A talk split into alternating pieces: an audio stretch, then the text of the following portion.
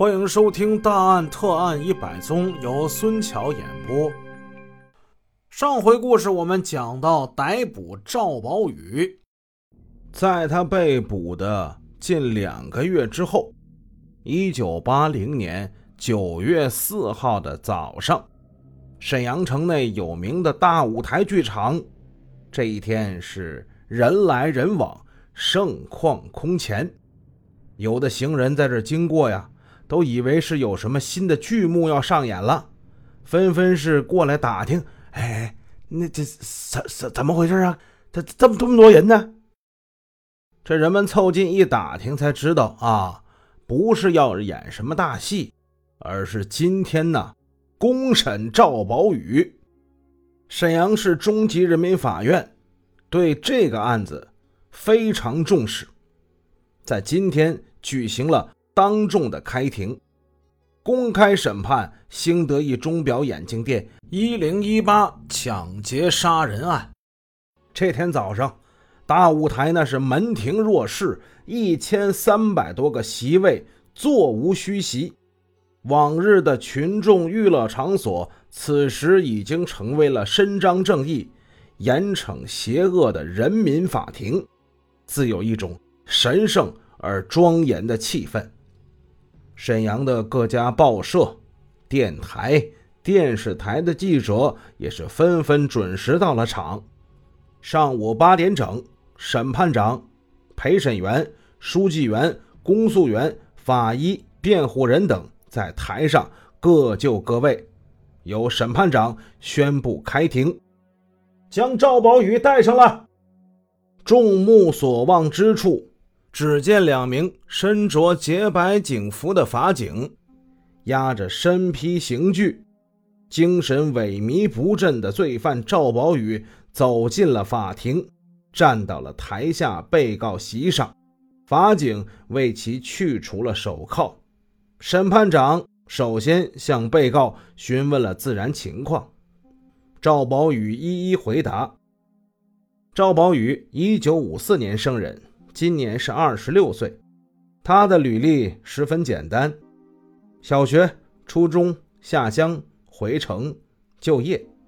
开始的时候，还有台下的观众慨叹：“哎呀，你说这这么年轻啊，这正好是人生的好时候啊，就就犯了这么大的罪，你说说。”可是没过了多久，当公诉人叙述了赵宝宇犯罪事实及其造成的严重后果之后，人们的态度就完全变了。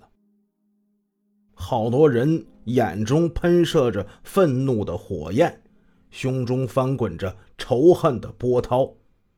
由于赵宝宇的罪行，不仅造成了工作上兢兢业业的老更夫罗民惨死。更是遗下了一家的老小，罗民的老伴儿为此受到打击，精神分裂。一个好端端的家庭突遭巨大不幸，怎么能不叫人深表同情呢？兴德一钟表眼镜店发生抢劫杀人案之后的一段时间，很多夜班工人都不敢在中街经过，特别是女同志更是提心吊胆。一条繁荣热闹的有名的中街，一到夜间竟让人感到阴森可怖，是严重影响了社会治安的。兴德一钟表眼镜店也因此停业七天，造成了巨大的损失，给周围的商户跟顾客都带来了很大的困扰。罪犯赵宝宇对公诉人起诉的犯罪事实供认不讳，谈到作案动机的时候。赵宝宇说：“因为处对象准备结婚，没有钱，自己又花了别人七百多块买手表的钱，无力偿还，所以产生了抢劫杀人的念头。”审判长问：“你是怎么接近被害者的？”“我是蹲着走过去的。”“你用斧子哪一面杀的人？”“用的是斧顶。”“为什么用斧顶杀人？”“因为。”斧顶接触面比较大，震力大，容易把他打晕过去。你打了几下？打了四下。哇！听到这儿啊，全场骇然，随之就响起了一阵不可抑制的愤怒的指责，还有咒骂的声音。虽然说声音都不大，但却如一阵阵的闷雷，隆隆轰过整个会场。哎，二哥呀，这他妈这小子真他妈不是东西啊！这是个混蛋呐，太狠了！可不是咋的，这是披着人皮的狼啊！这是。底下群众这说什么的都有了。陪审员跟法警向大家展示了赵宝宇犯罪的物证、作案凶器、赃款等等。这证物出现了，底下的闪光灯啊，刷刷刷的在闪。正在这时，就听审判长高声说道：“请证人。”首先来的是小木匠刘简，在案发之后。刘简很长一段时间忧心忡忡，不知流了多少眼泪呀。审判长让刘简逐一辨认罪犯作案中使用的斧头、钳子、拔撸子等工具，证实了这些东西都是从刘简的木工房里盗出去的。紧接着，刘辉也登台了，证实了。犯罪作案时所穿的就是他在锅炉房的那双胶底布鞋。由于犯罪嫌疑人赵宝宇有意嫁祸给刘辉，刘辉在很长一段时间成为了重点嫌疑人，从思想上背上了沉重的包袱，承受着巨大的压力。今天案情终于是真相大白，刘辉也是如释重负，豁然振奋。此时的刘辉心潮起伏，激动万分。还有一个事儿特别高兴，就是在昨天下班的时候，经理找他谈话，说从下个月开始啊，准备给他涨工资。哎呀，把这刘辉乐的，哎呀妈，还能给我涨工资呢？哎，挺好。哈哈刘辉怎么高兴？咱们且放在一边，接着说法庭上的事儿。在人民的法庭上。被告有陈述和为自己辩护的权利。沈阳市法律顾问处的一位律师出庭为赵宝宇做了辩护发言。他说：“对指控赵宝宇犯罪及其犯罪事实没有什么异议，但是有三点，提请法庭在量刑时予以考虑。第一是赵宝宇的家庭，赵宝宇的家庭对赵宝宇的工资收入情况是知道的。”赵宝宇用公款买了很多东西，但是其家长与其他家庭成员并没有对此追查，是负有一定责任的。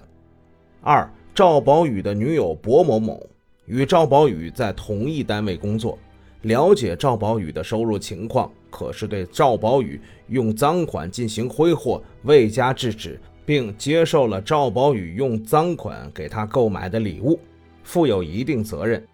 第三，兴德意钟表眼镜店方面麻痹大意，安全措施不力，特别是在被告第一次作案撬该木工房之后，没有认真追查，为被告犯罪造成了可乘之机，也是负有一定责任的。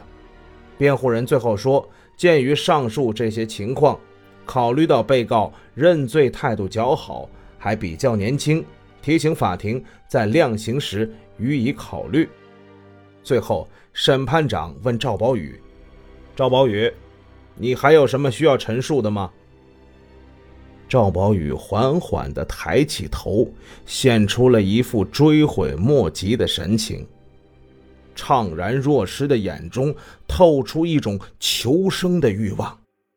他低沉地说：“我对自己的犯罪事实。”全都认罪，没有什么可以辩解和陈述的。我只希望法庭在量刑时能考虑到我还年轻，请求给我一个改过自新的机会。我一定会好好赎罪，努力努力做出贡献。赵宝宇啊，极尽所能。发挥着他的表演欲，在最后的时候还挤出了那么两滴鳄鱼的眼泪。休庭了，赵宝宇被带了下去。在经过了短暂的休庭之后，法庭又复庭了。审判长站了起来，拿起话筒，用洪亮的声音宣读了判决书。查，被告人赵宝宇，目无国法，抢劫杀人，罪大恶极，民愤极大。为加强社会主义法治，保护公民人身安全和国家财产不受侵犯，维护社会治安秩序，保卫四化顺利进行，按照《中华人民共和国刑法》第一百五十条、第一百三十二条、第五十三条之规定，判决如下：判处被告抢劫杀人犯赵宝宇死刑。剥夺政治权利终身，作案工具依法没收，扣押之赃款赃物全部返还被害单位。如被告不服本判决，可于接到判决书之日起十日内，向本院提出上诉，上诉于辽宁省高级人民法院。宣读完毕，全场的观众个个都频频点头，认为执法公正，判决合理，大快人心。赵宝宇目无国法，抢劫杀人，恶贯满盈，理应受到国家法律最严厉的制裁。这正是国法难宽容，恶果。当自食。